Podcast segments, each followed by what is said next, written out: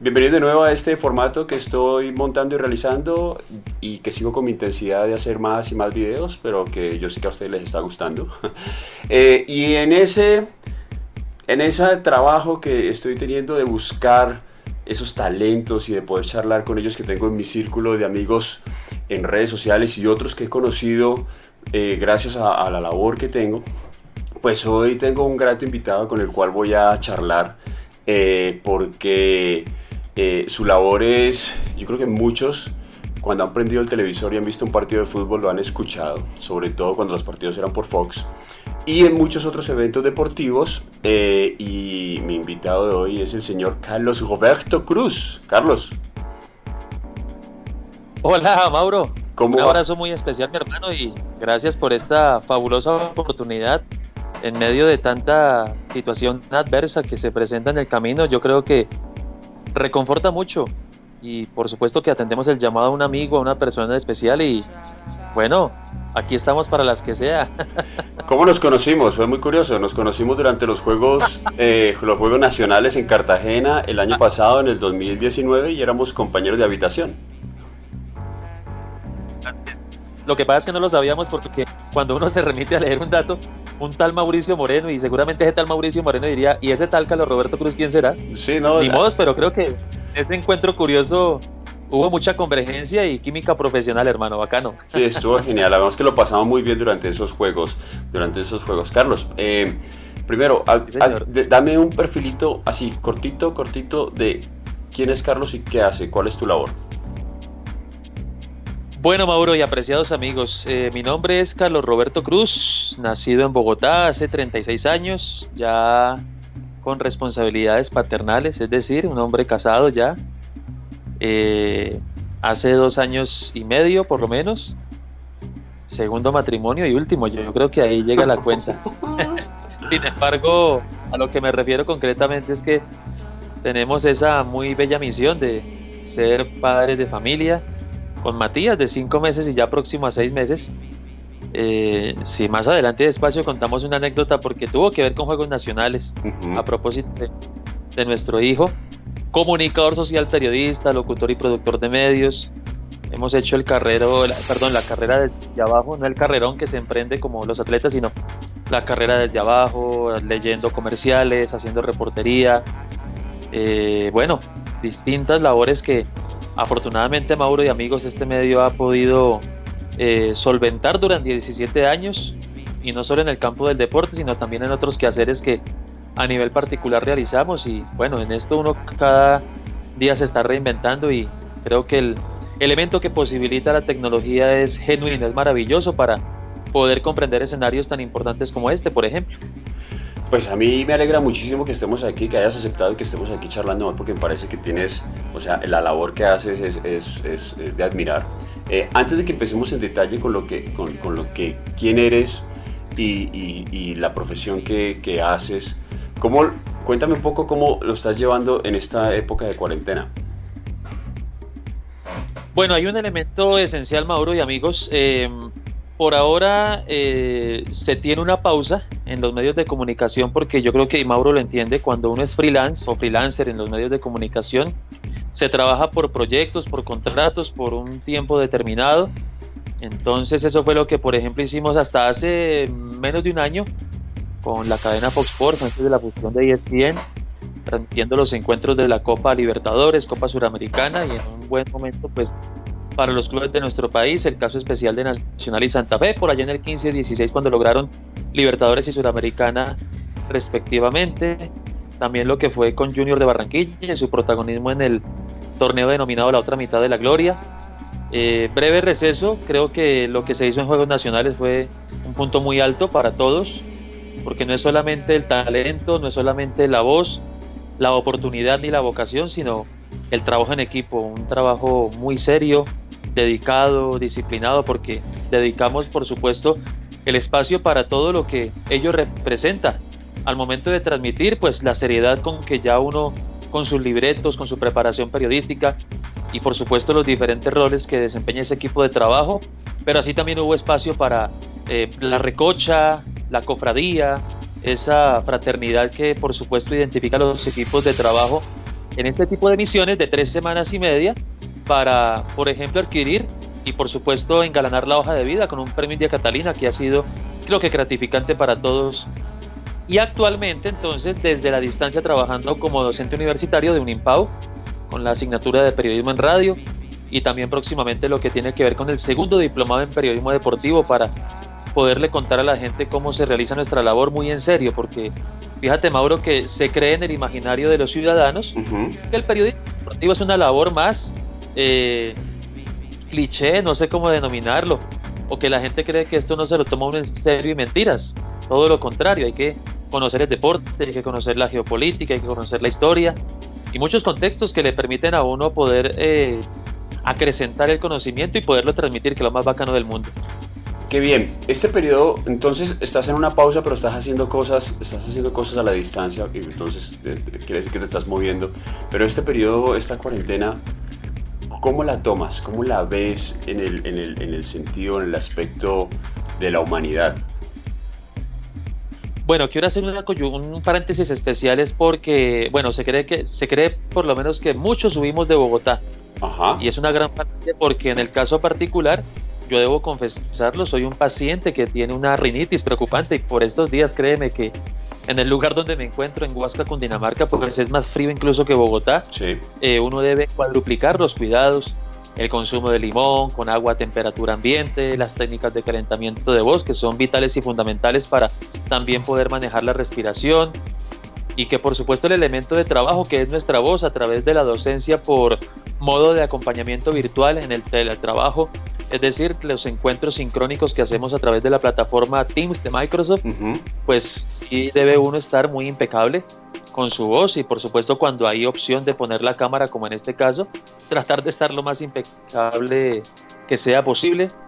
Y bueno, en este modo de distancia es porque claro, nuestro hijo recién nacido, pues obvio, representa un nicho que es propenso a esta situación del COVID-19 mi esposa, que aún cumple su licencia de maternidad, próxima ya a incorporarse a sus labores, ella es instrumentadora quirúrgica, o sea que trabaja en el campo de la salud y muy posiblemente donde trabaja la van a reasignar de labores donde es muy posible que tenga contacto cercano con personas que están con esta situación del COVID-19, así que mira que es un contexto amplísimo donde uno, lógico, eh, hemos tomado seguramente la decisión más sabia de que se tiene por lo menos este flanco en el caso de la familia de ella, entonces recurrimos a él para estar lo más apartado posible de la ciudad y por lo menos disfrutar la vida del campo durante estos días de confinamiento que han sido pues compartidos de esa manera. Y pues lógico Mauro todo lo que a nivel de hogar representa el poder estar acompañado de la familia, varias dinámicas, actividades, juegos caseros, no sé, uno, uno trata de reinventarse estos espacios en lo que se pueda practicar deporte. Eh, y bueno, ahí creo que vamos en esa sintonía y creo que han sido días de reflexión, sobre todo de un autoencuentro, ¿no? Creo que ha sido también para la mayoría eh, lo que se deduce de esta experiencia. ¿Crees que eh, después de esto ¿Cómo lo ves? ¿Tú crees que va a haber un gran cambio después de esto que estamos viviendo? ¿O crees que una vez ya se levante, ya digamos que se encuentre como una salida a este problema, la gente va a volver como a lo mismo de siempre? Mauro, es que, no sé, yo estábamos precisamente hablando de, ese tema con, la familia y conociendo cómo es la naturaleza humana tan frívola, eh, me parece que se toma este momento como una moda, ¿no? Y porque cuando a ti te dice una autoridad debes quedarte en casa, piras que si te sales a la calle te sorprenden, la multa es grande, entonces cuando se meten con tu bolsillo la gente obligatoriamente sí o sí, así no lo quiera, debe cumplir con la norma. Pero aún así fíjate que hay casos donde la gente es desobediente, entonces estoy muy escéptico, Mauro, debo serte muy sincero, muy escéptico en la medida en que apenas todo esto pase y gradualmente la sociedad se vaya incorporando a su actividad cotidiana, continuaremos siendo las mismas personas con ese egoísmo, con esa prelación por el dinero, por esa situación donde nos alejaremos los unos a los otros, porque pues hombre, ese ha sido infortunadamente el registro del comportamiento humano antes de... Ahora, claro, el anhelo es que sí, ojalá deje una lección donde podamos ser personas más amables, más decentes, más respetuosas, los unos con los otros como es natural, pero sobre todo con el planeta. Claro. Es ahí donde también el pulmón de la Tierra ha tenido un gran respiro y eso se ha experimentado que en estos 42 días, si mal no estoy. Más o menos. Entonces vamos a ver, por lo menos con la naturaleza hacemos un concilio. Ella, de una u otra manera, si te fijas en varias ciudades, uno se da cuenta que hay animales silvestres en las calles. Sí. Entonces la proporción se invirtió y ya no es que eh, ya no es noticia que el perro muerde al hombre, sino que el hombre muerde al perro, por así decirlo. Sí, así es. Así es, pues por lo menos si la gente no cambia en su, en su, en su modo de ser con ese tema de consumir, ese consumismo, ese, ese, esa dinámica tenaz, pero pues por lo menos que la gente, ojalá la gente sea consciente de, uh, de, la, de, la, necesidad que tenía el planeta de este respiro, ¿no? Y que hay que, hombre, hay que, hay, hay, que, por lo menos si no lo vamos a hacer como seres humanos entre nosotros mismos, por lo menos respeto por, por el medio ambiente y el, y el planeta donde vivimos, ¿no? Sí, Mauro, de acuerdo. No, y sobre todo porque fíjate que estamos en una latitud como la nuestra, en el caso de Colombia, con esa rica flora y fauna, con esas fuentes hídricas que infortunadamente maltratamos, con solo un papelito de una menta que eh, botemos a un río, ya no te imaginas el mal el daño que hacemos. al ecosistema. Entonces, si no aprovechamos nosotros nuestros recursos naturales y hacernos el compromiso con nosotros mismos y para con la naturaleza de cuidarlos, pues, ¿a dónde iremos a dar? Si se habla también de otras teorías, que este es el comienzo del fin, pero ha sido algo duro y lo que te digo, etapa reflexiva para muchos. Sí, esperemos que sí, esperemos que la gente sea consciente y, bueno, y que, y que esta... Eh, yo generalmente siempre intento tomar lo negativo, volverlo positivo y esta cuarentena para mí ha sido muy positiva. Eh, digamos que obviamente el, trabajo se ve afectado, pues vos sabes que yo tengo, por ejemplo, mi compromiso con los Juegos Olímpicos y obviamente se, se movió todo, imagínate, de una vez ya todo listo y todo firmado. Eh, pero bueno, uno tiene que sacar lo positivo, primero la salud y pues sin salud, o sea, podemos pensar mucho en dinero, pero si no tenemos salud no podemos producir dinero tampoco. Sí, mi hermano, de acuerdo, y sobre todo cuando uno es cabeza de familia, sí que hay muchas cosas que representan ese pueblo a tierra, los hijos, la esposa, claro. el hecho de tú darte oportunidad para conformar hogar, es una gran apuesta que se hace y bueno, este momento ha servido también para eso, para reencontrarse con uno mismo y con su pareja, que sin duda alguna es la persona idónea para constituir familia. Así es, bien. Vamos, bueno, entremos a, a, lo, a quién es el señor Carlos Roberto, así con acento portugués. ¿Por qué lo arrastra? Preguntaba yo. El, el Roberto. El Roberto, porque suena muy. Ese Carlos Roberto suena esa combinación suena muy brasilera, ¿no? Aunque es Roberto Carlos, pero también suena muy, muy, muy brasilero ese, esa combinación. Claro, aquí tú podrás ver, Mauro, que cuando tenía por ahí que unos 15, 16 años yo pensé en invertirme el nombre Roberto Carlos, no ¿Ah, sé, sí? era admiración lógico a la, a la, artista musical y, al futbolista. Uy, esa zurda de ese hombre fue una cosa genial. Pero no, imagínese, hermano, que un día. ¿Pero cuál? ¿La zurda, averiguando cuál era... la zurda del cantante? No creo. Oiga, no, pero párele bolas a lo siguiente, es que yo poniéndome a averiguar cuál era ese trámite para ir a la registraduría e invertir ese nombre y la persona que me aconsejó me dijo, mire, deje así, deje así porque ese trámite se le demora años y hasta que no vaya al Vaticano y en su partida de bautizo quede que se invirtió el nombre va a ser muy complicado y dije, uy, sí, mejor Así librémonos de ese marita, quedó Carlos Roberto y Muy- así es. Muy bien, Carlos. Eh, ¿Creciste y naciste en donde? En Bogotá, ¿no? Sí, señor, 100% rolo, raíz eh, cundinamarquesa por el lado de mi difunto padre, que este año ya cumplirá 10 años de estar en la presencia de Dios. De Machetá, Cundinamarca, por ahí viene la raíz paterna y mi madre sí, eh, ya 100% rola. Creo que ahí está precisamente encarnada esa, ese amor tanto por el departamento de Cundinamarca como por la ciudad que nos vio nacer, Mauro, y sobre todo para desmitificar y es que en el caso del centralismo nuestro, qué cosa tan tenaz. Yo no sé el bogotano por qué se cree más bogotano y de mejor alcurnia que el cundinamarqués que lo ve por debajo del hombro y mentiras. Es una región muy bacana, muy chévere, de progreso, de oportunidades y a ambas hay que creerlas en el alma. Pero igual Bogotá no, no sigue siendo también Cundinamarca. ¿No es lo mismo? Claro, es que administrativamente ahí está la, la paradoja. La capital de Cundinamarca es Bogotá y así está Claro. contemplado desde la Constitución el 91 y, y por siempre. Entonces, digamos que ahí quería hacer ese comentario es para desmitificar eso. Rolo, pero también cundinamarqués con todo el corazón. Muy bien. ¿Cómo, ¿Cómo, eras de pequeño? Cuando eras pequeñito, así de niño, pues eh, siempre uno generalmente tiene unos sueños y uno crecía queriendo ser algo, alguien. ¿Alguna vez de niño te imaginaste que ibas a hacer lo que estás haciendo ahora?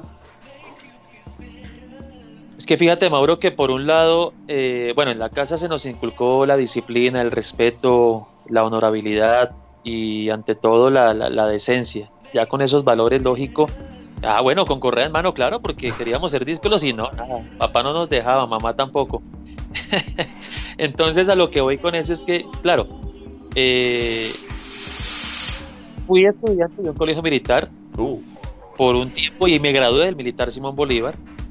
Pero también digamos que cuarto y quinto de primaria lo cursé en un colegio de curas, el Agustiniano de Suba, en aquel entonces año 93-94. Entonces tuvimos dos experiencias y claro, pues tú sabes todo lo que se evoca a nivel de valores. Y entonces uno como niño, claro, yo soñaba, mi papá era abogado. Y dije, uy, chévere, uno será abogado. Y como yo siempre lo acompañé a sus diligencias, sus procesos, diferentes eh, eh, momentos de su carrera, entonces me empapé también de leyes y conocí un poquito, me gustaba mucho escribir, creo que de ahí también nació el amor por la escritura y por el mismo periodismo, la vocación de informar, creo que fue punto fundamental el haber tenido un buen roce de compañía con mi padre en su momento. Eh, mi mamá entonces contadora, ya más de la parte numérica y por ahí también esa vocación de los números, con las fechas, con muchas cosas que pues seguramente te comenté en Cartagena. Sí. Eh, y entonces me gustaba mucho también coger los cuadernos en vacaciones y dibujar calles, avenidas, semáforos, vehículos. Y yo dije, uy, ¿será que la topografía puede ser? Bueno, el anhelo de las mamás entonces para uno, no, mi hijo tiene que ser médico, claro, porque es el médico de la familia. Yo, no, mejor dicho, ni en las curvas. Hermano, y entonces ya estando en el Colegio Militar Simón Bolívar, sí, me gustaba mucho jugar microfútbol.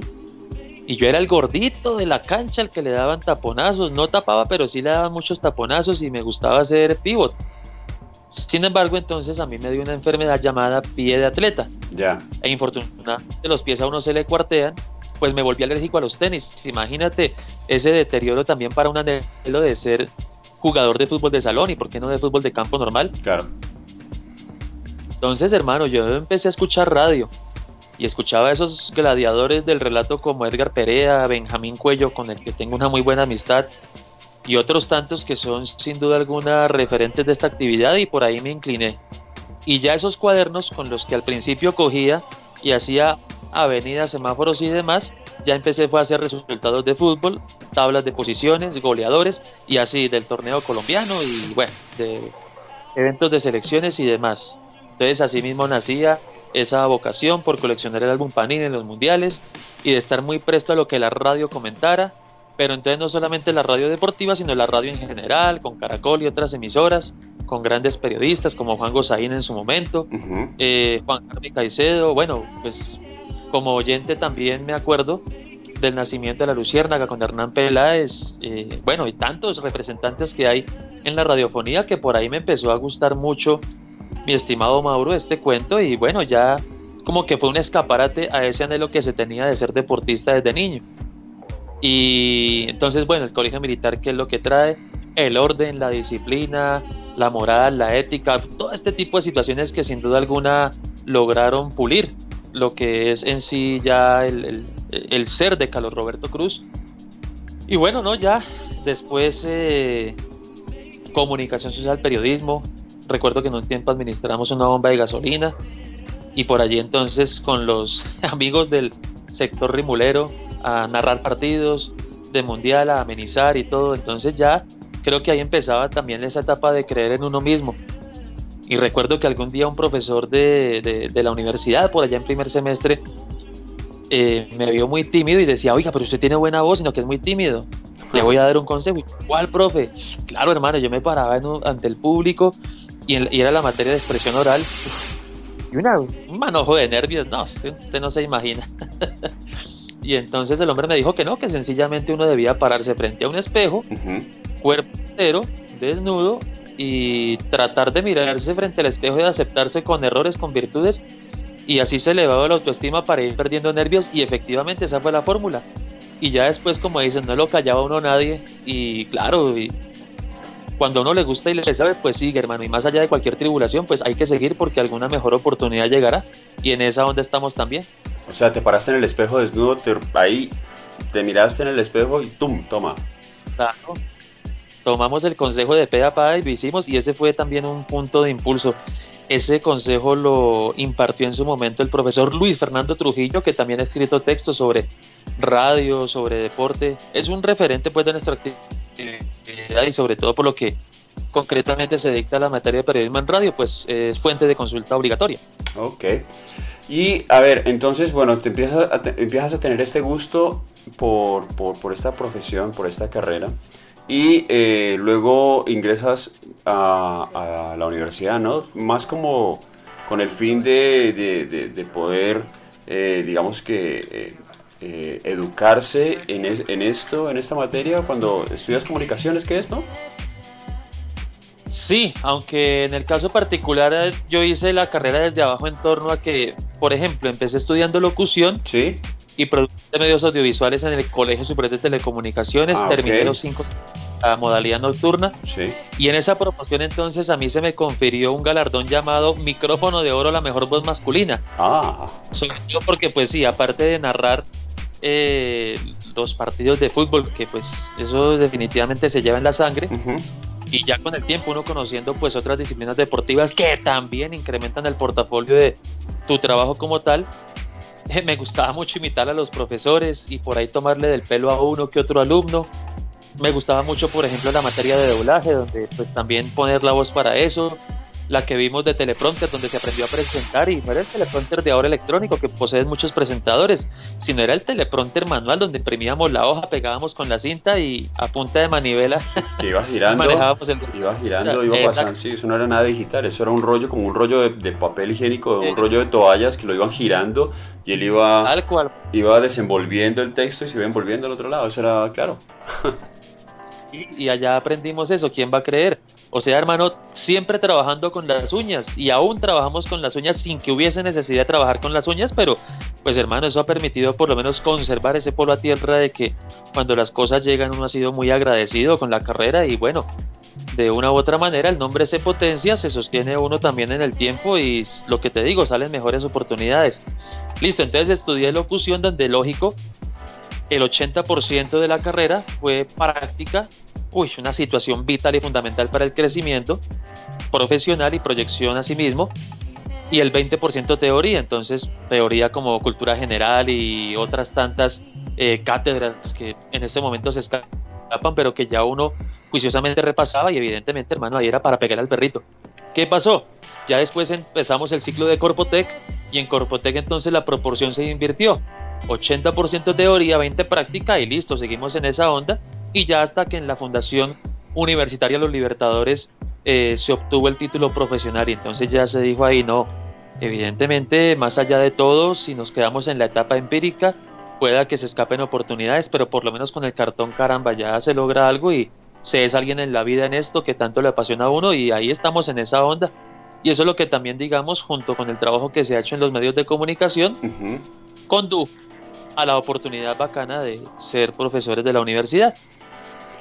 ¿Cuál es ese primer, ese momento eh, eh, o ese primer trabajo, digamos que vienes trabajando como en, en, el medio, pero empezaste por radio y, cuál fue ese primer, digamos que eh, trabajo en donde dices grande como, o con emisora, con una, con una cadena radial o con una cadena de televisión? Sí, Mauro, mira, justamente se produjo hace 17 años, es decir, el tiempo que llevo en esta actividad profesional mal llamado oficio en este país, porque aquí sí, infortunadamente, las leyes, mi hermano, son para los de Ruana. Qué tristeza que el periodismo sea un oficio. Y mentiras. Eh, creo que quienes nos desempeñamos en este campo lo hacemos con profesionalidad y entrega, entonces es una profesión. Y sin irme tan, tan largo en, este, en esta respuesta, eh, hace 17 años recuerdo llegó una persona al colegio superior buscando personas que tuvieran habilidad con su voz para narrar partidos. Y ese señor se llama Hernando Cano Vallejo y sí, evidentemente nos llevó al Estadio El Campín. Recuerdo que fue en un partido Santa Fe Deportivo Cali, domingo 24 de agosto del 2003 y créeme que dio una palomita de 15 minutos para transmitir. En ese tiempo que se transmitió 15 minutos hay una anécdota especial porque con esos nervios y uno abre el micrófono, hermano, y de una empecé a narrar y yo miraba la hoja para que no me confundiera con los nombres, pero ya la pelota se me iba, entonces empezábamos ahí, ¡ah! caramba, y uno sentía por dentro esa frustración. Y cuando creía yo que iba a cantar el primer gol de ese relato, Santa Fe votó penalti. Entonces, o sea, te quedaste con el grito ahí y... Claro, quedó aplazado ese sueño de gritar un gol. Así hubiera salido gallos porque después de eso, la cantidad de gallos que salieron, hermano, no tiene nombre. Entonces, claro, uno o dos partidos, sino que qué pasaba, a mí de pronto, pues yo no sé si fue rabia o, no me gustaba, era que tocaba pagar por hablar. Y entonces lo que el hombre quería explicar era que si querías modular tenías que vender publicidad, hermano. Y pues no, yo nunca concebí esta actividad como la, como la parte comercial, porque yo sé que en cada medio de comunicación hay una unidad comercial claro. que esa labor la desarrollan personas de mercadeo y publicidad profesionales en ese campo. Sí. Y hombre, nuestra labor de comunicadores y periodistas y locutores es la de informar, prepararnos y generar contenido, también traer contexto para educar a nuestras audiencias. Pues yo me tomé el papel así de manera seria, entonces como que desistí pero bueno, ya después de eso hubo un profesor en la universidad, en cuarto semestre recuerdo, Iván Rojas, quien nos dictó locución deportiva y él también viendo pues las habilidades, el talento, nos acercó con la emisora Radio Super y en Radio Super ya empecé a llevar estadísticas, otro campo que me fascina muchísimo porque le permite a uno tener la memoria activa, tanto para el deporte como para la política y los hechos principales de la humanidad.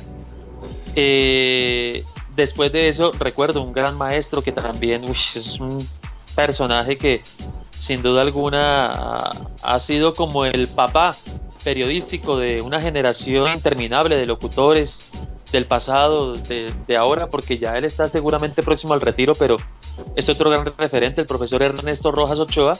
Recuerdo que por esa época el profe Ernesto estuvo eh, como persona encargada del área informativa en Colmundo Radio. Entonces te generó una oportunidad también para hacer un torneo del Olaya.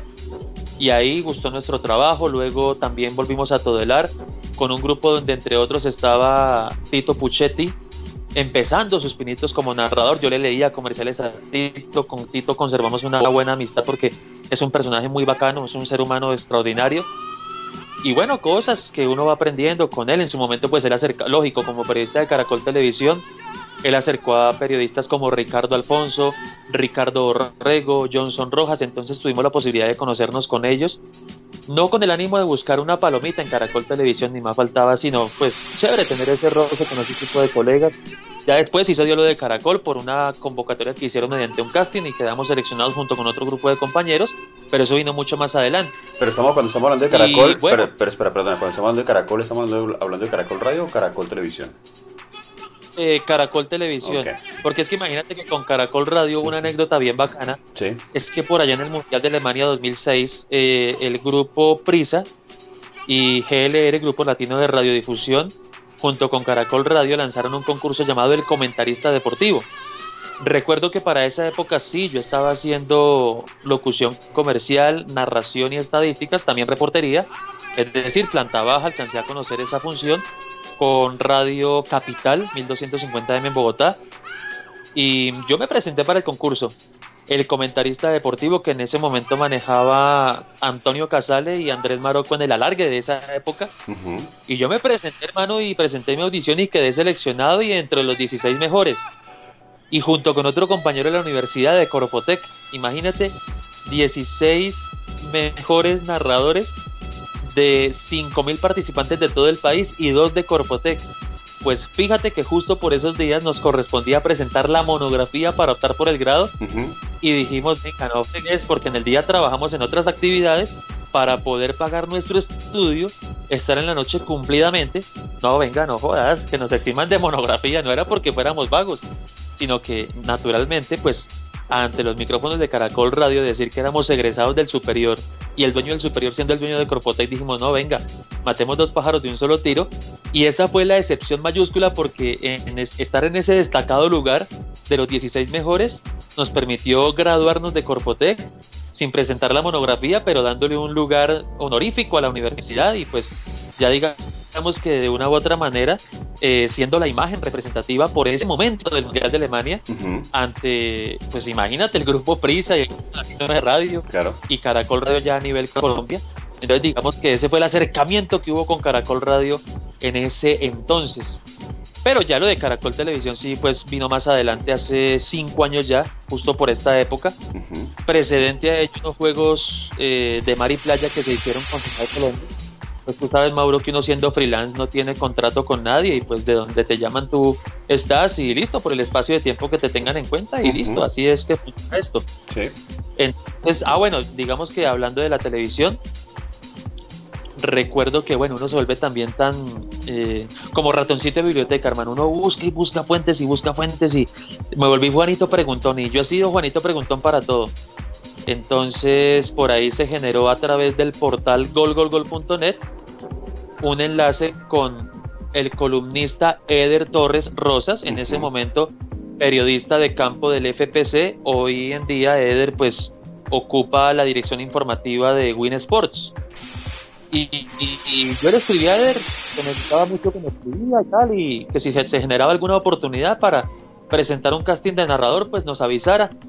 Y ponle tú que le escribiese un domingo en la noche y el miércoles en la mañana me llamó, porque claro, yo le dejé mi teléfono móvil, me llamó y me dijo, venga, quiero conocerlo para que hablemos, y yo listo.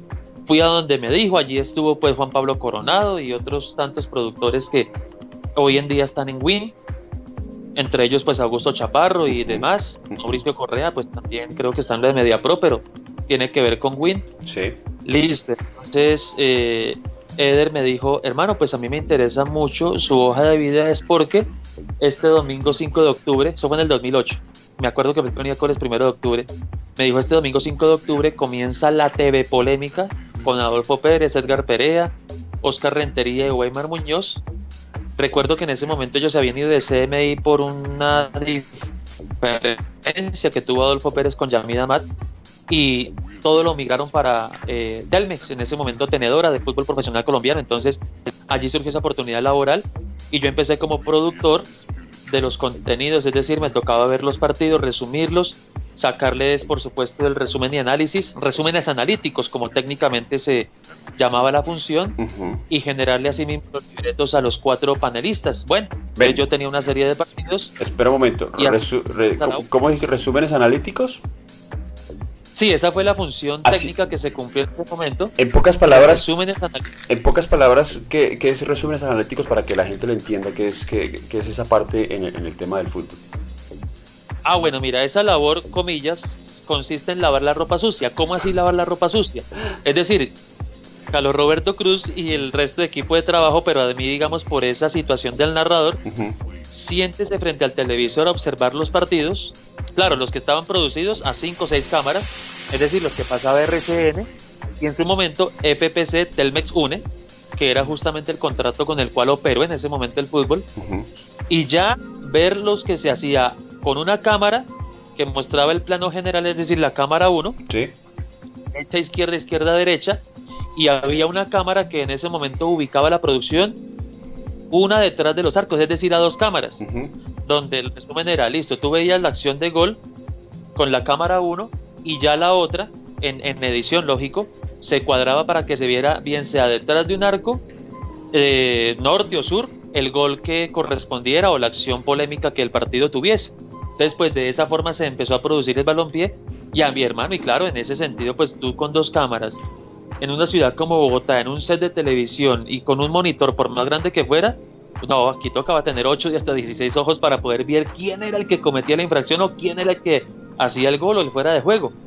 Entonces esa fue la labor como tal, dentro de lo que comprendía esa función de ser eh, un resumidor analítico de los partidos de fútbol para que los panelistas, en este, cuatro, en este caso, pues los cuatro periodistas que te mencioné, figuras reconocidas alguna, eh, tuvieran de qué hablar en sus contenidos. Entonces terminamos felicitados porque ninguno de ellos sabía que eh, yo era narrador y decían, oiga, pero esto está mejor hecho que lo que nosotros podemos decir aquí frente a los televidentes. Lo llegaron a decir en público, entonces era muy gracioso porque ahí comenzó nuestra labor y claro, hermano, por esas cosas de la vida, mire, mire, yo no sé si es la vida, ante todo Dios, ¿no? Cuando uno es creyente, hermano, pues yo creo que vino por ahí la cosa, con ese anhelo, con ese con esa expectativa, a los 15 días, eh, no, incluso al mes y medio, se generó un casting para narradores. Ahí querían probar nuevas voces y bueno, yo me presenté, me maquillé, bueno, me presenté creo que con Elías Villamil, recuerdo, porque estábamos Andrés Páez, Eder Torres, Elías Villamil y, y el suscrito. Bueno, nos presentamos. Y tú podrás creer que a los 15 días después de eso, como se vivió una terrible situación invernal en nuestro país, de hecho, había Juegos Nacionales en el Valle del Cauca, si mal no estoy, y sí, en el Valle del Cauca, en norte de Santander, bueno, este país que unos extremos impresionantes, pero había disciplinas deportivas, entonces había talento humano de Telmex en ese momento también con Señal Colombia, y a mí me correspondió reemplazar a Jorge Andrés Agudelo porque él, viviendo en Pereira, narraba el partido domingos en Telmex con Mario César Otálvaro, pero ese día el aeropuerto de Pereira lo cerraron.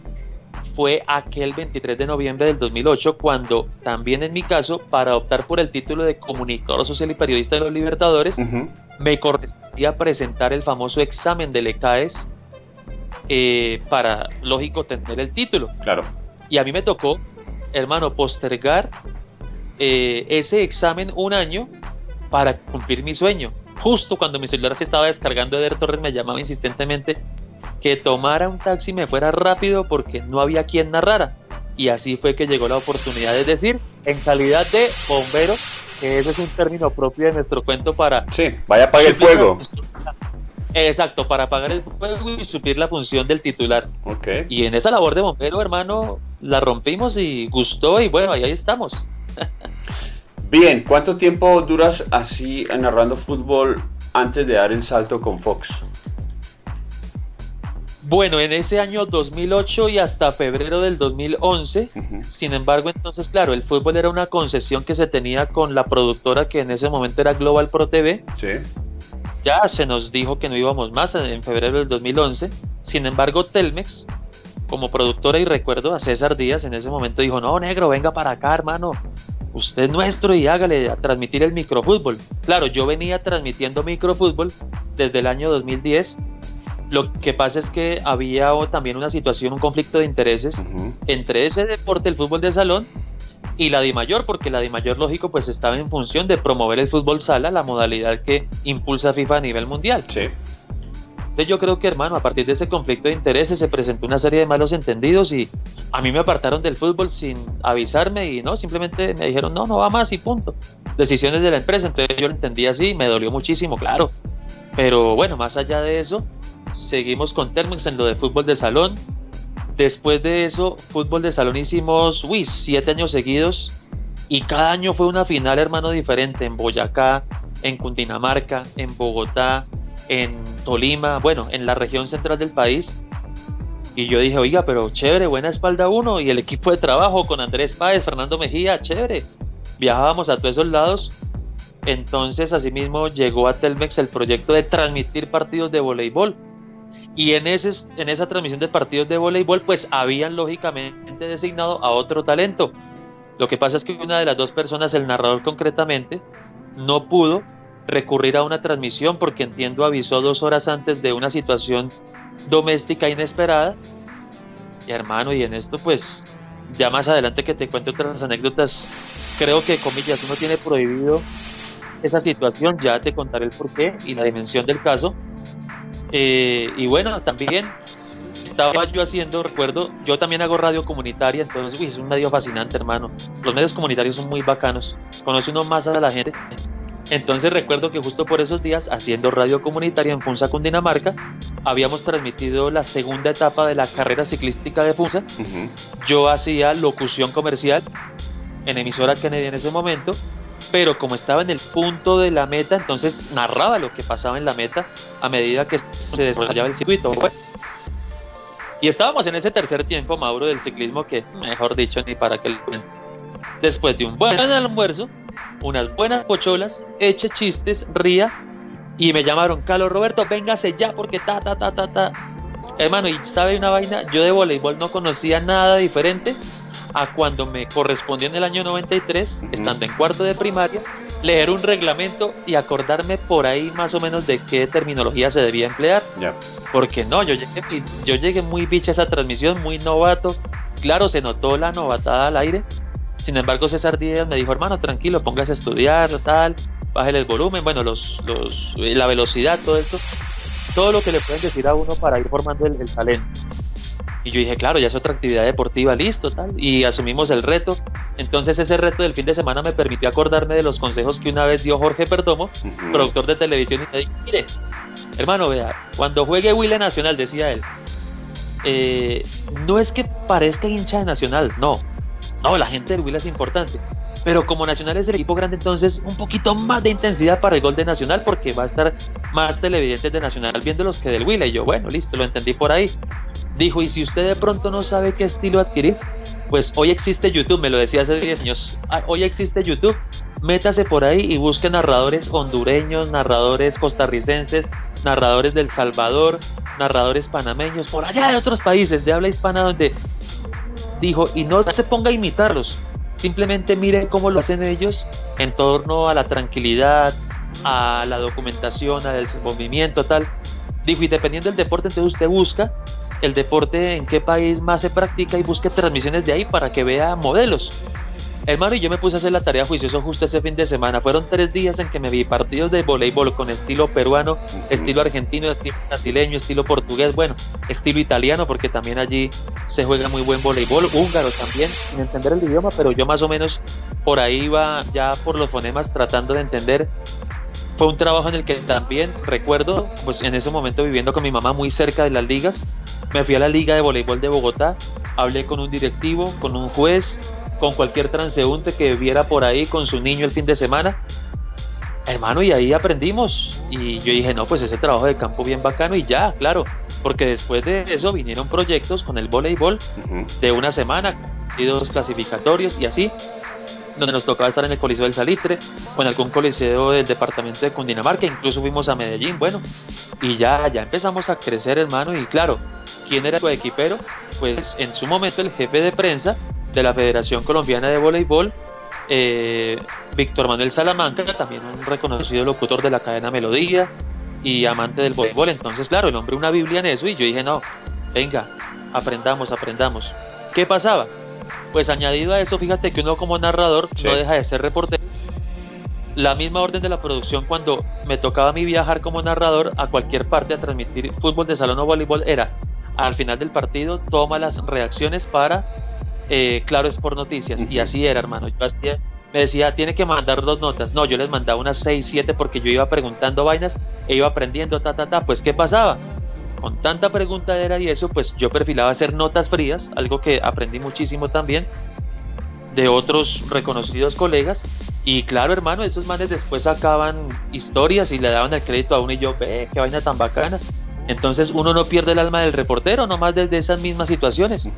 Y yo decía, pero si me dicen que dos entrevistas, no, espérese, yo le mando unas siete, ocho para que tengan de qué hablar y todo. porque eso va a servir, en algún momento sirve. Claro, y me decían, hermano, no tanto es porque satélites de acá y nos lo cobran por dólares y todo. Bueno, yo era, ah, listo, todo bien, no hay problema. Eh, supe por intermedio de unos colegas de Acor Cundinamarca que estaban necesitando a un narrador en Señal Colombia para los Juegos Centroamericanos y del Caribe. Pero entonces digamos que antes de eso recuerdo que yo estuve en el Estadio El Campín presenciando la final Santa Fe Tolima de la Copa Colombia de ese 2014. Sí. Y me encontré con otro colega muy querido él, también buen amigo Álvaro Malcún Salazar. Y me dijo, Carlos, es que me ofrecieron transmitir juegos centroamericanos y del Caribe. Y yo solamente para esa función, que me quieren tener en cuenta, sé transmitir por mucho, no más de cuatro deportes. Digo, y tú que has tenido un roce importante en claro, ¿por qué no te presentas? Y él me dio precisamente el teléfono de Giovanni Gutiérrez. Y con Giovanni, pues yo tenía el número de Giovanni, pero yo, yo digamos, a ver, en el 2013 recuerdo que hubo un mundial femenino en Barranca Bermeja de microfútbol.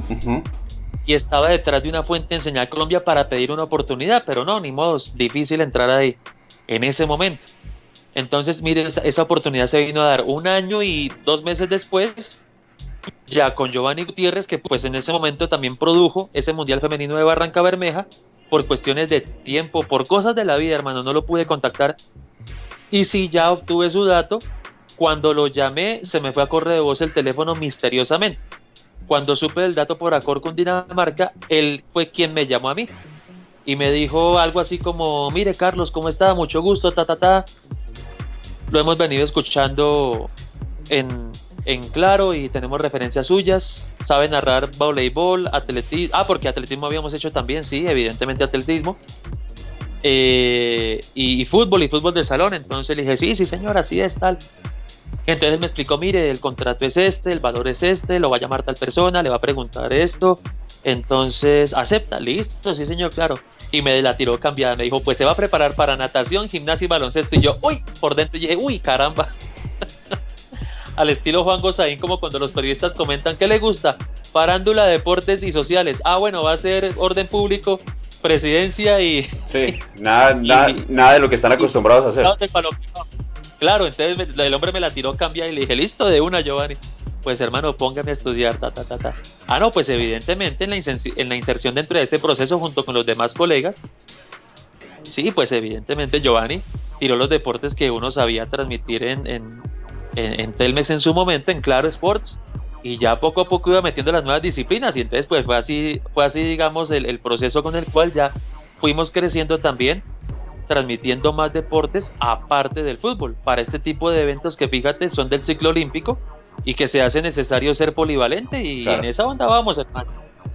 Y ya después de eso, eh, ah bueno, tú decías, para, para llegar a Fox, bueno, pues atendiendo esos llamados de Señal Colombia por el gusto que seguramente vio Giovanni en el trabajo, creo que la disciplina, el esmero, bueno, tantas cosas e ingredientes que se han desplegado en este tiempo.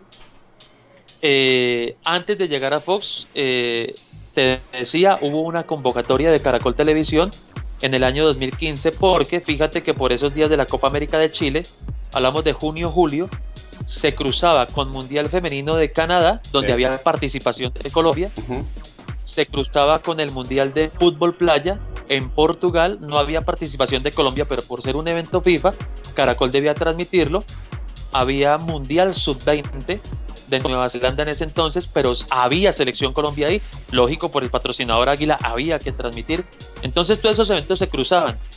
Pero ¿qué pasaba en ese momento? Tanto el cantante del gol como Carlos Alberto Morales, junto con Javier Hernández y Ricardo Rego, los cuatro periodistas eh, en su momento número uno ahí de Caracol, pues viajaban para Chile.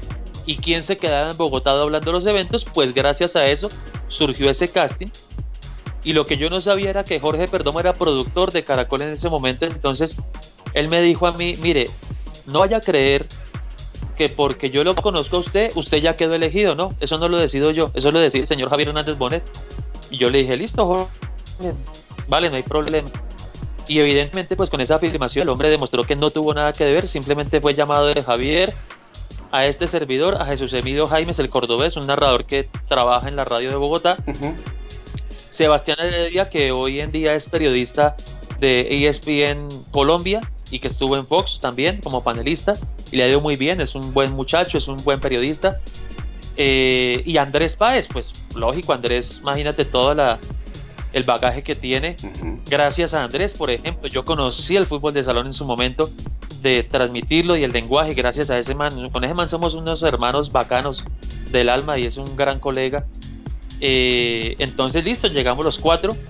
Y evidentemente, hermano, claro, cuando me llamaron que quedé elegido, no, pues imagínate la felicidad, hermano. Uy, caracol, caramba, el nombre, no, la chapa.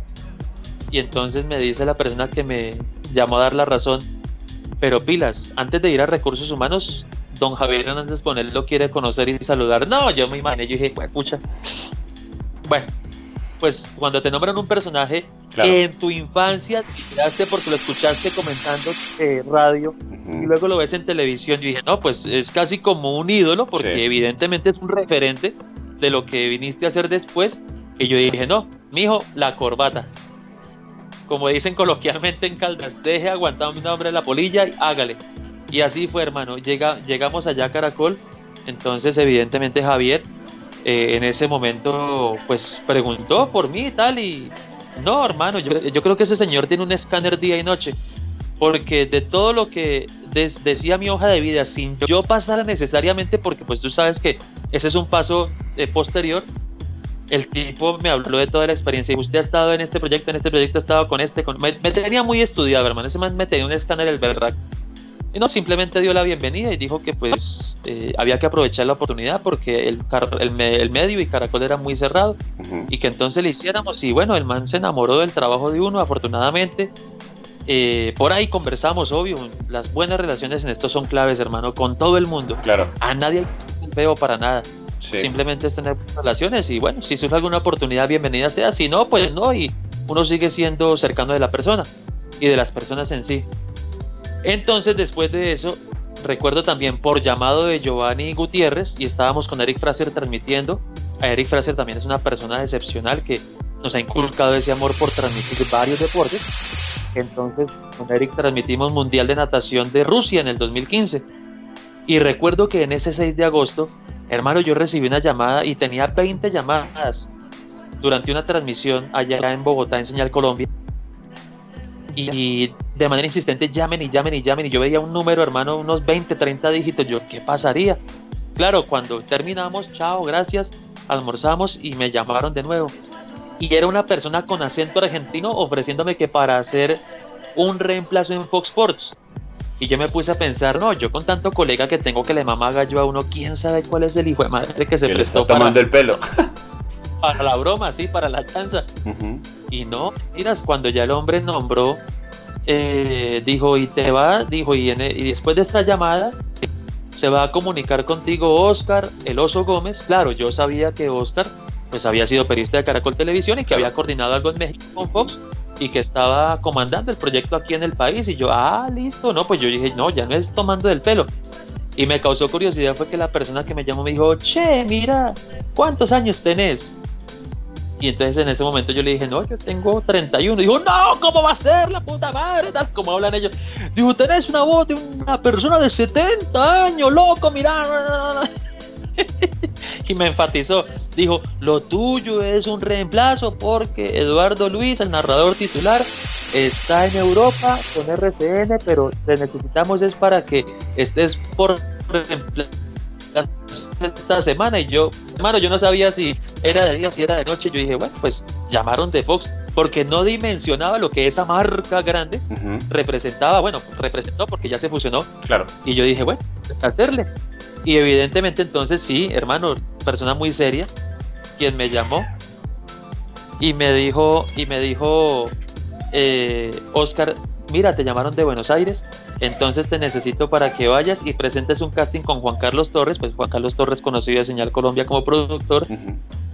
y, tú podrás creer, Mauro, que ese día, ese 6 de agosto, pues claro, como estábamos con ese Mundial de Natación y terminábamos cansados, llegábamos a dormir yo no pude ver la final de la Copa Libertadores, que River le ganó a Tigre eh, de México.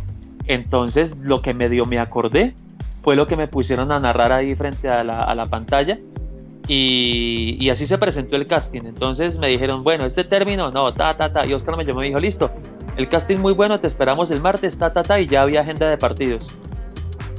Una anécdota cuando yo dije, bueno, Fox Sports, qué guerra, que era chévere, tal. Me presentaron en el programa de radio el día anterior. Bueno, y yo dije, ¿en qué momento irá a llegar el primer gol? Nos tocó un carabobo de Venezuela, Tolima de Colombia, más malo, hermano. Uy. y ese, el debut fue con Daniel Angulo y Víctor Hugo Aristizábal. Entonces, el partido 0-0 y al otro día que jugaba Junior de Barranquilla en su casa contra Melgar de Perú y el partido terminó 5-0, en el primer gol yo confundí al autor porque confundía a Juan David Pérez, hoy jugador del América de Cali, con Harlan Barrera.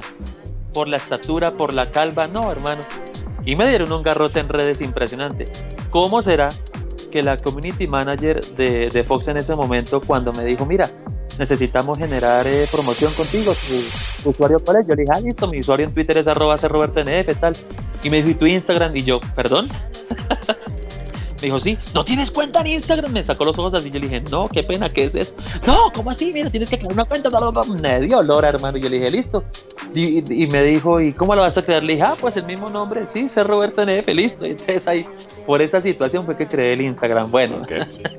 y yo, uy, qué oso con esa persona. Pero bueno, ni modo, ya también uno va creciendo ahí a los empujones en lo digital. Pero bueno. Y entonces esa. Cuéntame, sigue. ¿Y entonces? Y así fue. Ah, bueno, y entonces ponle tú que al mes, dos meses, pues entiendo que a Eduardo Luis le dijeron en RCN, allá o acá. y ya yo quedé como titular después de, sí, dos meses. Y eso que me dijeron que un reemplazo. Claro, yo me puse a pensar después, dije, pues qué bueno que la persona con sabiduría seguramente lo dijo así para que uno no se agrandara ni se creciera. Y bueno, y así hermano hemos mantenido el, el, nivel. Y fueron cuatro temporadas muy agradables. ¿Para que Una buena espalda. O sea, ese reemplazo duró cuatro años. Algo así. Entonces, porque es que en esa campaña, ¿quién iba a pensar que Santa Fe se hubiera se fuera a ganar la Copa Suramericana para empezar por ahí? Ya. Eh, y, bueno, digamos que llegaron cosas de esa manera. Título de Nacional de la Copa Libertadores. Gracias a Fox, pues pude conocer fuera del país a Sao Paulo, Quito, Buenos Aires, Curitiba. Esos cuatro destinos pudimos conocerlos gracias a Fox también. Luego, uy, claro, pues imagina, imagínate el, shock emocional que nos dio a más de uno con lo de Nacional Chapecoense.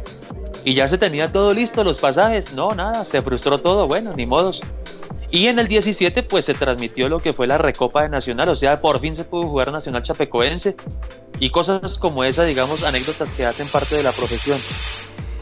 Vete a una pregunta ya hablando de la profesión, porque a mí me parece, oh, el tema de narrar me parece súper complicado porque hay que manejar muchos datos, muchos nombres, tú mismo lo dijiste, eh, en, ese partido confundiste a, un jugador. ¿Cómo, ¿Cómo hacen? ¿Cómo hacen para, para, para, para... Ustedes tienen dos formas de narrar, ¿no? Hay que explicarle a la gente. Hay dos formas de hacerlo. Uno es presencial en el estadio, ¿no? En una cabina de, de radio o una cabina de televisión en el estadio. Y la otra es eh, en un estudio viendo el partido en una pantalla. ¿Cómo es ese tema? ¿Cómo, cómo, cómo, cómo hacen para... ¿De dónde sale tanta... los comentarios que hacen, la narración? Eh, no sé cómo... Qué, qué, podría traer ahora, que no, no se me viene a la cabeza, pero es que salen con unos apuntes y unos es como los trovadores, que los trovadores salen con unas ahí de, de, inmediatez y es como el narrador deportivo y sobre todo latinoamericano que está narrando, narrando, narrando, narrando, narrando y sale con un comentario aquí, con un comentario allá, lo liga con esto, lo liga con lo otro. ¿Cómo, cómo es eso? ¿Cómo hacen para, para tener esa agilidad? Y, y, y, por ejemplo, eh, eh, a ver, digamos que te toca narrar un partido eh, Colombia-Corea del Sur y que los coreanos obviamente esto suena esto es racista decirlo pero pero que uno dice es que todos son iguales. Cómo cómo cómo funciona cómo es esa técnica pues fíjate Mauro me tocó cambiarme de escenario porque mi hijo estaba llorando. No, pasa nada. He podido el tiempo que la labor nuestra bueno yo también reconozco que nací como narrador, nací con esa actividad porque se volvió esto casi que una enfermedad, un vicio, un amor incondicional.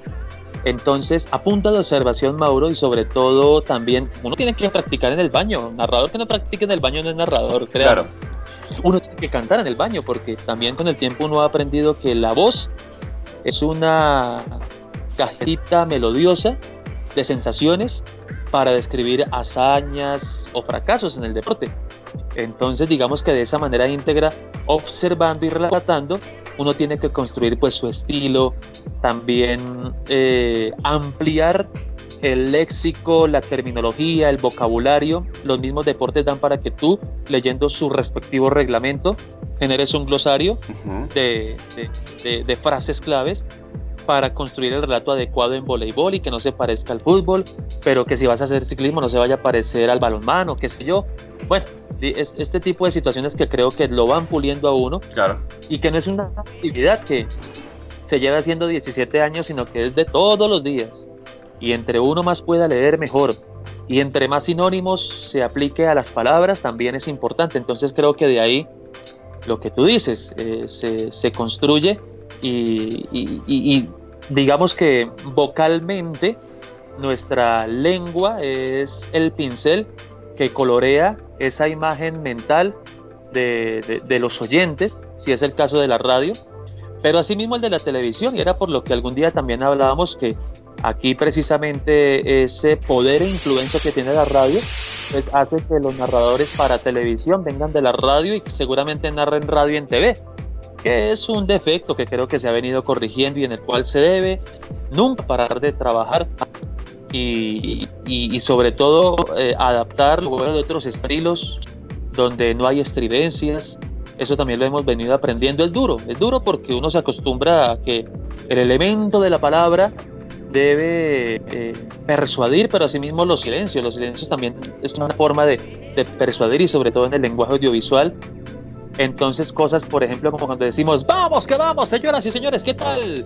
Ese vamos, que vamos, también pues una frase propia con la que queremos dar a entender que más allá de, perdón, más allá de cualquier dificultad, eh, hay que ir y el deportista más allá de cualquier eh, adversidad que tenga eh, en su carrera, pues debe ir y no debe nunca soltar esa manija que lo conduzca al éxito.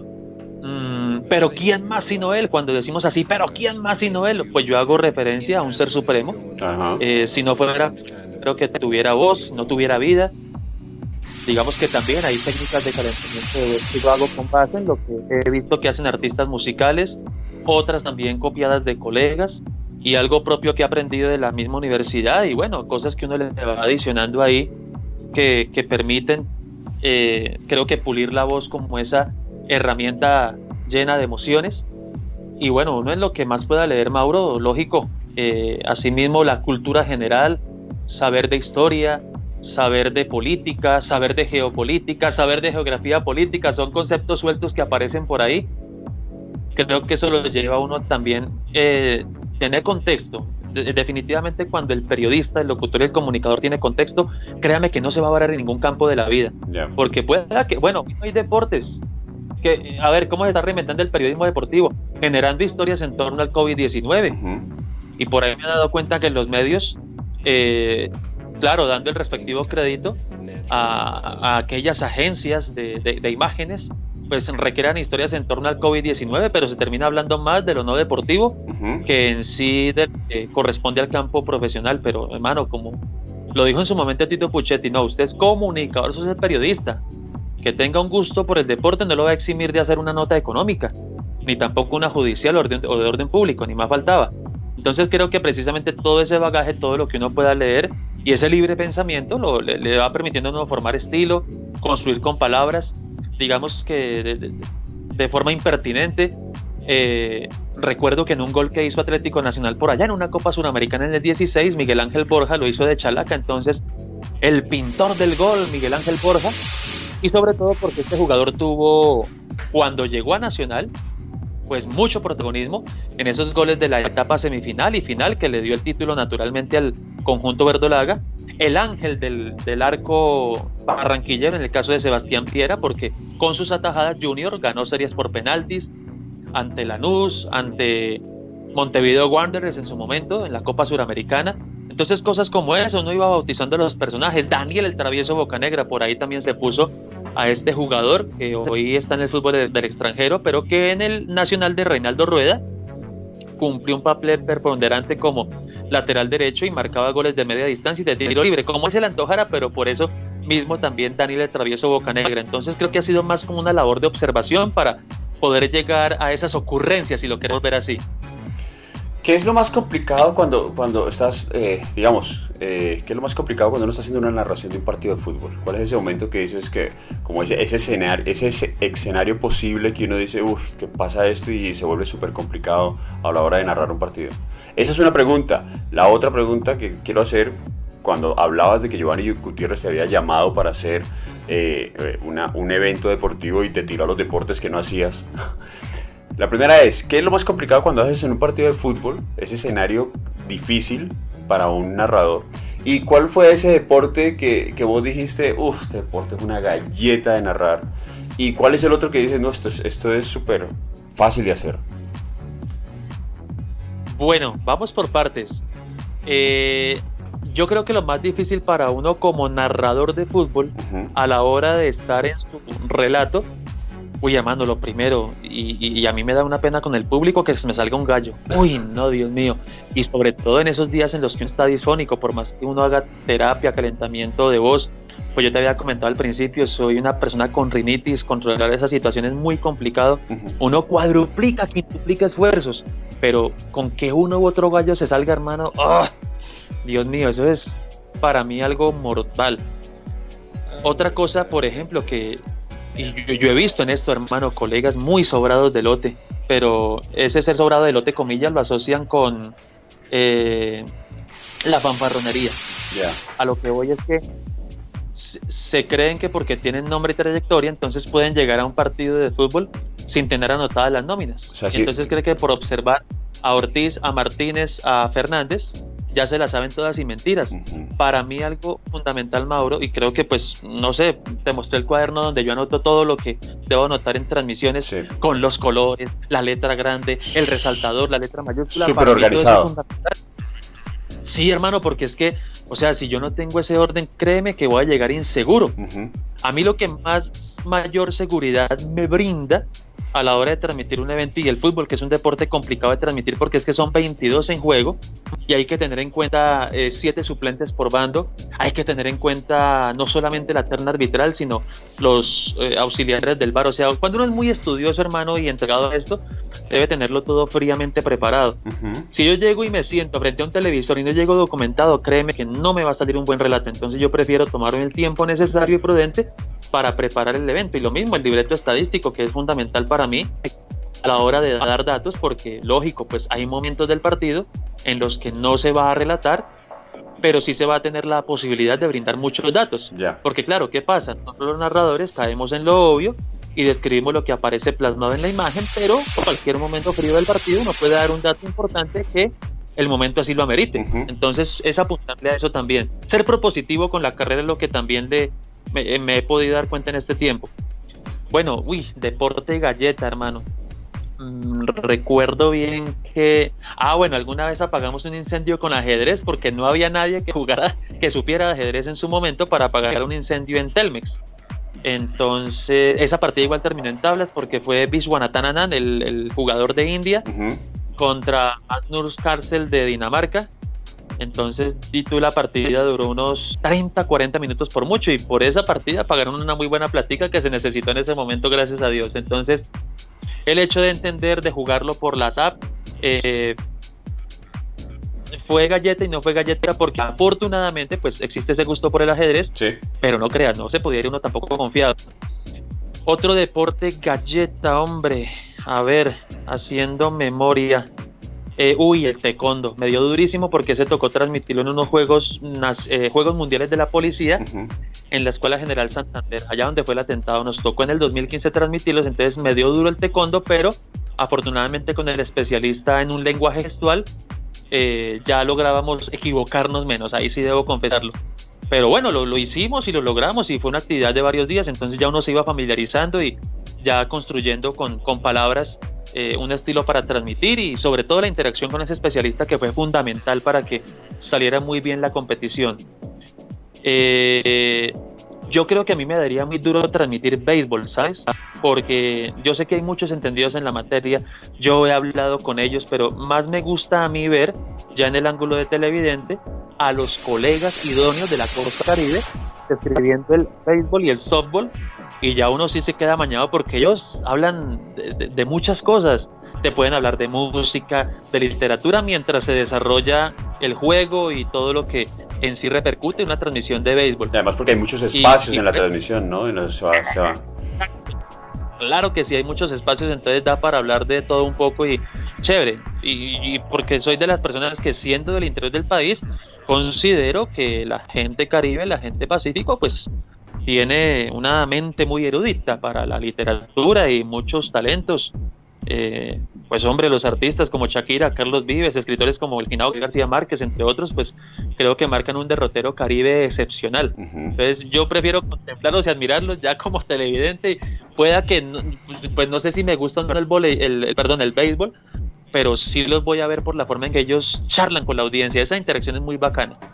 Eso gusta mucho. Bien, a ver, Em, obviamente estamos hablando lo más de sabroso y lo más de rico y esto es una charla para YouTube, eh, pero siempre trato como tener como un tiempo y podríamos quedarnos aquí hablando horas y horas y horas porque así como lo hacíamos, así como lo hacíamos en la habitación, ¿te acuerdas cuando estábamos compartiendo habitación en los Juegos Nacionales? Que nos quedábamos ahí, nos, nos echábamos nuestras polas y hablábamos y hablábamos un resto de muchas cosas, deportes, política, eh, bien. Quiero que tomes ahora este momento, antes de pasar a la, última sección ya de las 22 preguntas que te tienes que hacer eh, para eh, de, tu vida para replantearte. Eh, y quiero que tomes la cámara y, le hables, le des un mensaje pequeño a toda esa gente que a lo mejor está viendo que está haciendo la carrera de radio, que está haciendo la carrera de comunicación, eh, ¿cuáles son, qué, qué consejos les darías a esas personas que están tratando de llegar, haciendo esa carrera para llegar a un punto, ya sea como locutor, periodista deportivo, qué sé yo, periodista de noticias, comunicador en algún programa, qué sé yo, en este medio? Perfecto, Mauro. Ante todo, pues, ratificando la gratitud por este espacio y desde luego saludando a la audiencia que se conecta con nosotros a esta hora y a este punto, poderles decir que nuestra carrera es un ángulo muy serio de la vida cotidiana. No crean que el periodismo, por más que haya periodistas que quizá no respeten la parte ética y moral de su actividad profesional, no crean que todos somos así, ni más faltaba.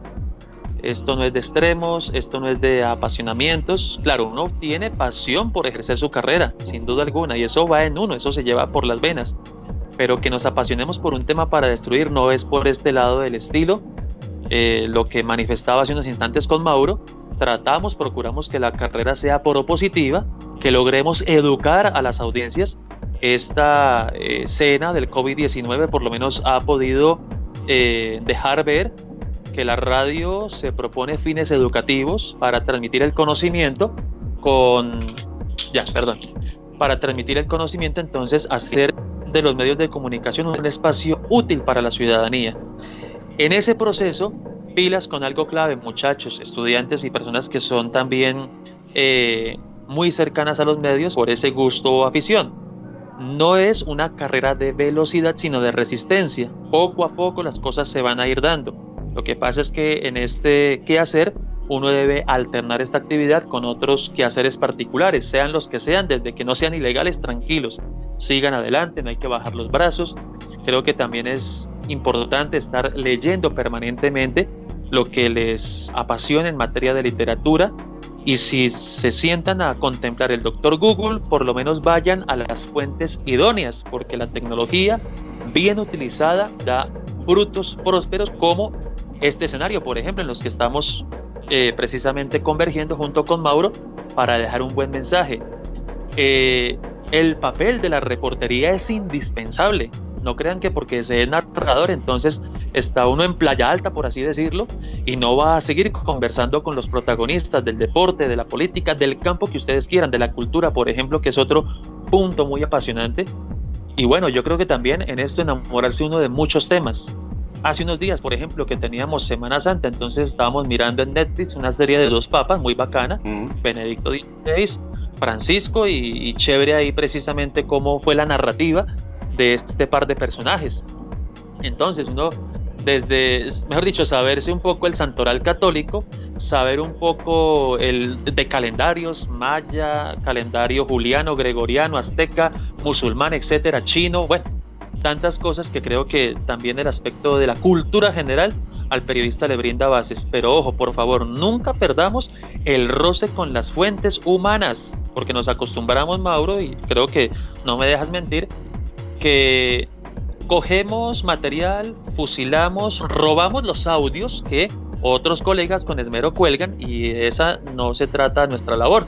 Entonces creo que en esto sí hay que ser muy leales y sobre todo edificar y propender por lo que la carrera, desde luego, eduque a la ciudadanía. Ah, bueno, llegará el momento, claro, en el que la persona sea contratada por un medio donde hay unos intereses. Bueno, tratar de estar en esa línea media sin lesionar esos intereses, pero tampoco sin faltar uno a su ética, que es lo más especial de esta profesión.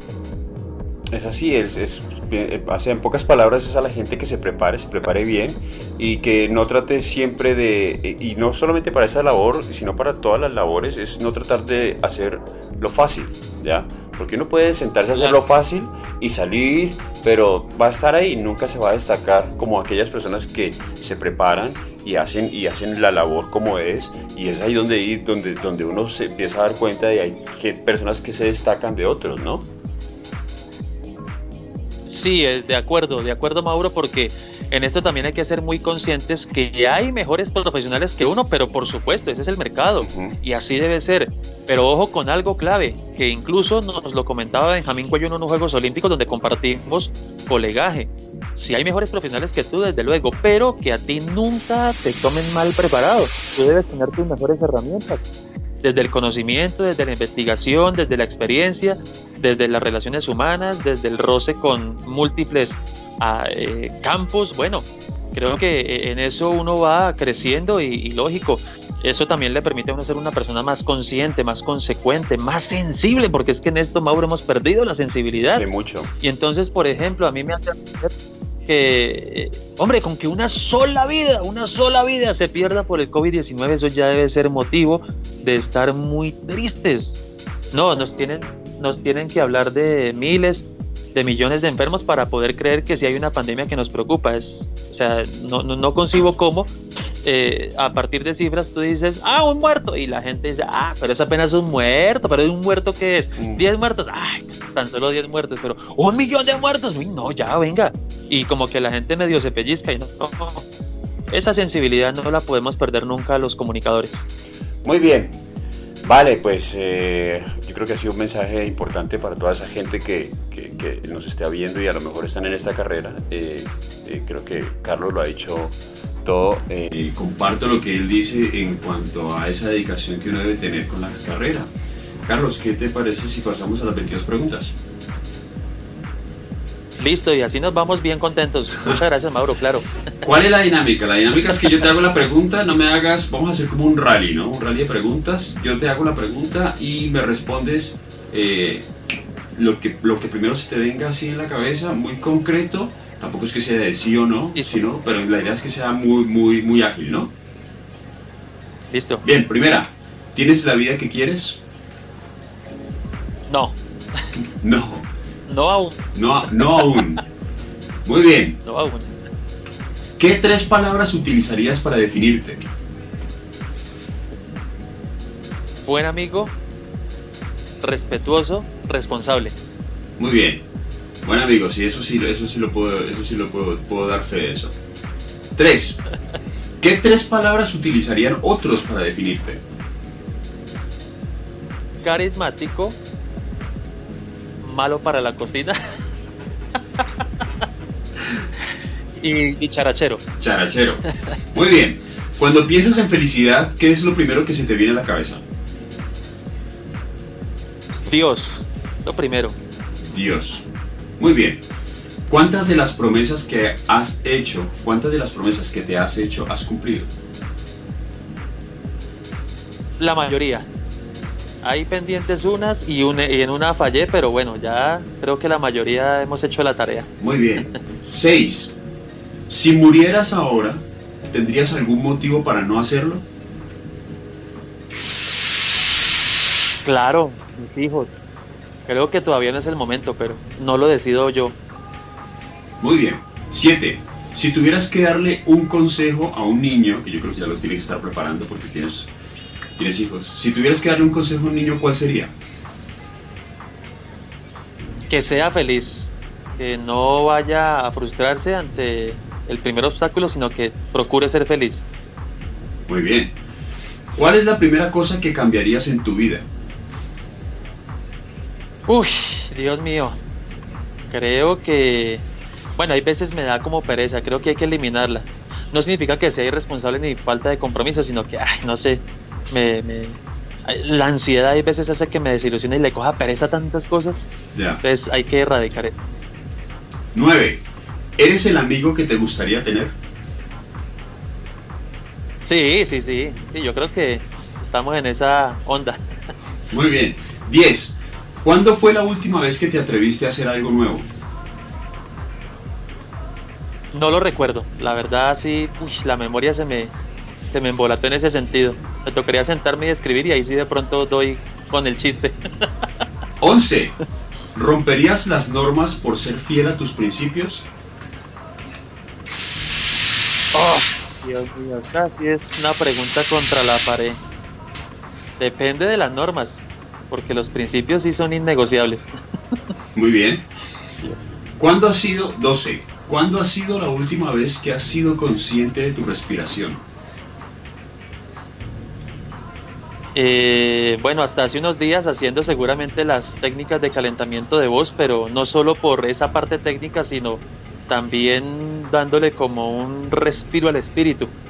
Creo que ahí fue necesario desde entonces como que se encuentra uno consigo mismo en esa paz interior que llaman. Muy bien. 13. Olvida tu edad por un segundo. ¿Cómo de joven te sientes? 15 años, creo que ¿Sí? ¿Te sientes de 15 años? sí, sí, sí. Sí, porque digamos que lo, digo por el hecho de, ser papá. Mm, tengo una hija que va a cumplir 9 años y mi hijo de 5 meses. Creo que por ahí vamos, sí. Estamos de quinceañeros. Muy bien. 14. ¿Qué es lo que te diferencia de los demás? Yo creo que el relax, ¿sabes? O lo descomplicado. Lo veo por ahí. No, no me gusta complicarme tanto la vida, sino más bien ah, ser desprendido. Vale. ¿Cuándo fue la última vez que ayudaste a alguien? Bueno, no, hasta hace un mes y medio estuve pendiente de, mis ahijadas eh, por intermedio de una tía que las cuida, entonces estuvimos ahí muy pendientes de, de ella pues cuando se pudo en cuanto a la parte presencial, ¿no? Okay. Porque ya en este confinamiento muchas cosas cambian, entonces le toca a uno estar en stand-by, pues al menos por ahora. Mientras todo dure, sí señor. Bueno, esperemos que esto no sea tan largo tampoco. Claro. 16. ¿Qué es lo que te hace seguir adelante? ¿Qué es lo que te motiva? El amor definitivamente, Mauro. El amor por un ser supremo en primer lugar y ya de ahí para abajo la familia, uno mismo, eh, la esposa, el hogar, bueno, los hijos. Ese es el, motor del alma, ¿no? Y que hace que no, no desfallezca uno. Eh, sí, creo que, creo que los humanos tienen que volver a, tomar como esa conciencia eso, ¿no? De, la importancia, la importancia de la, de la importancia del amor. Bien.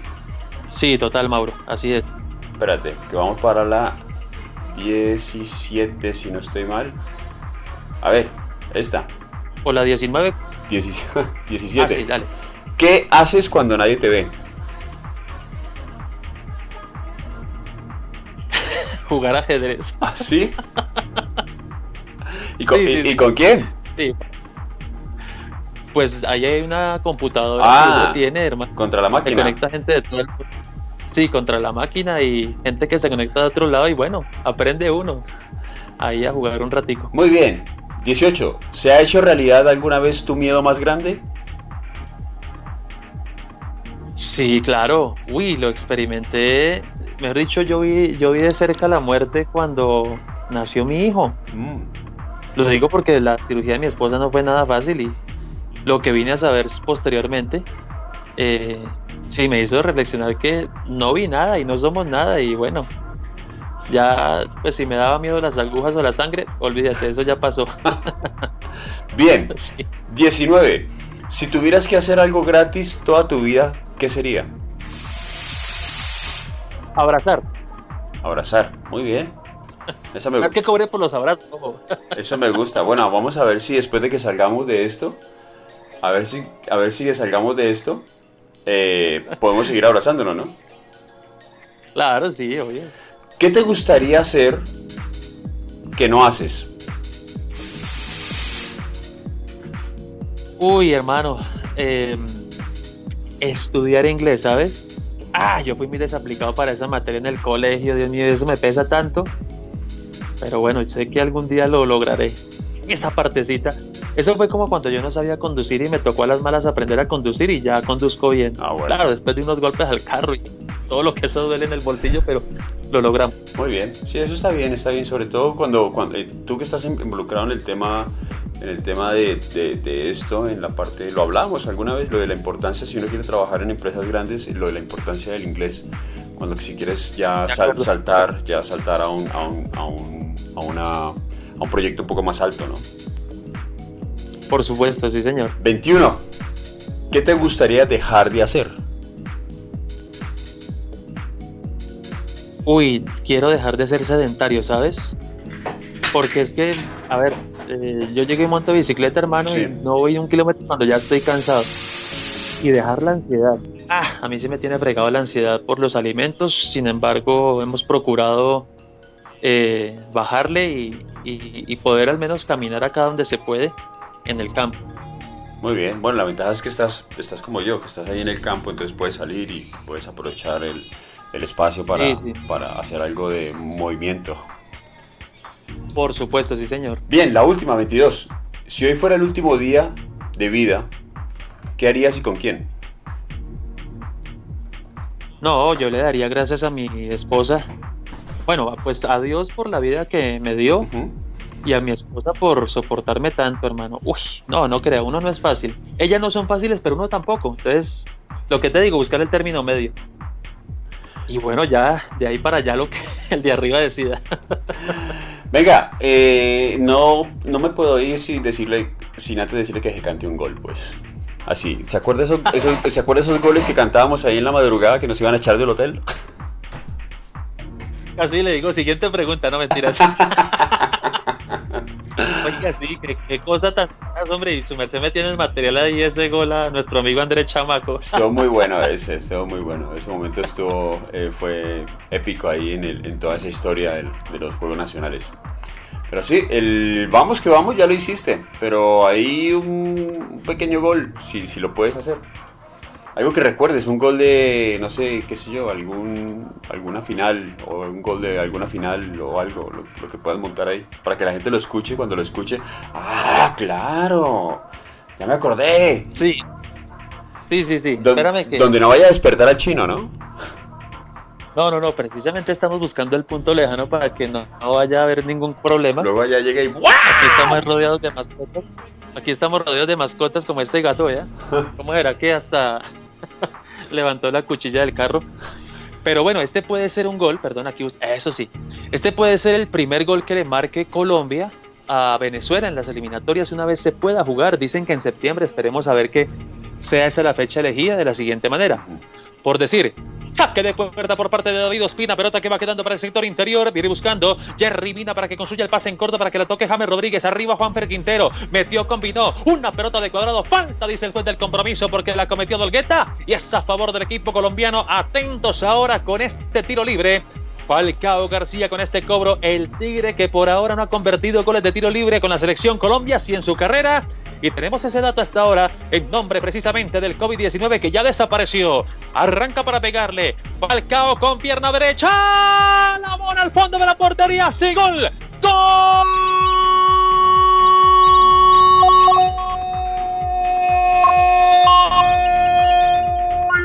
de mi Colombia, nuestra Colombia, esa querida Colombia. Pero ¿quién más sino él? Claro, Rodamel Falcao García del cobro de pierna derecha y la bola ya está lista para que Colombia le gane a Venezuela 1 por 0. Y aquí con Mauro Moreno está el protagonista del gol Falcao. Pues ya lo escucharon. Yo creo que ya escuchándolo van a decir, claro, sí, ya sé de dónde lo, de, de, dónde lo he escuchado, claro, los partidos famosos, obviamente. A mí también pasaba, yo, porque yo, oye, yo he escuchado los partidos de Fox y, y cuando, cuando, cuando escuché la narración por primera vez, eh, yo dije, ah, ya sé quién es Carlos Roberto. Eh, pues hombre, Carlos, quiero agradecerte por el espacio y el tiempo que tuviste para esta, esta charla, que me pareció genial y, además porque nos saca de, ah, un poco de todo este tema, ¿no? De estos días, pues como que nos, nos da... Y además que también generamos un contenido que creo que aporta mucho, ¿no? Eh, para, para muchas personas. Esa es la idea, Mauro, y por supuesto a ti la invitación estelar que nos has hecho en esta jornada. Estaba pendiente, pero bueno, su merced sabe que no hay deuda que no se pague ni plazo que no se cumpla y este fue el momento que la vida eligió, el cosmos también y se confabularon para haber compartido este momento sensacional. Muy amable, Mauro. No, muchas gracias a ti, te mando un, fuerte abrazo, eh, un abrazo para toda tu familia y que pues que ojalá esto pase pronto para que podamos volver a nuestras vidas eh, de una manera diferente, o sea, viviendo una vida normal, pero de una forma diferente, ¿no? De una forma más positiva y, que nada, que, y que lo pases bien y ahí con los tuyos. Muchas gracias, sí señor, de igual manera para vos, un abrazo muy especial y múltiples bendiciones para toda tu familia. Gracias siempre. Hombre, muchas gracias. Este fue el señor Carlos Roberto. Eh, ya lo escucharon, nos ha contado su historia y pues aquí voy a dejar abajo en, en, la descripción del video, voy a dejar las redes de él por si se quieren, por si quieren conocer o si quieren conectar con él, eh, lo que sea. Y pues nada, agradecerles a ustedes por haber estado en este espacio, eh, espero lo hayan disfrutado y nos vemos en una próxima oportunidad, así que muchas gracias y hasta pronto.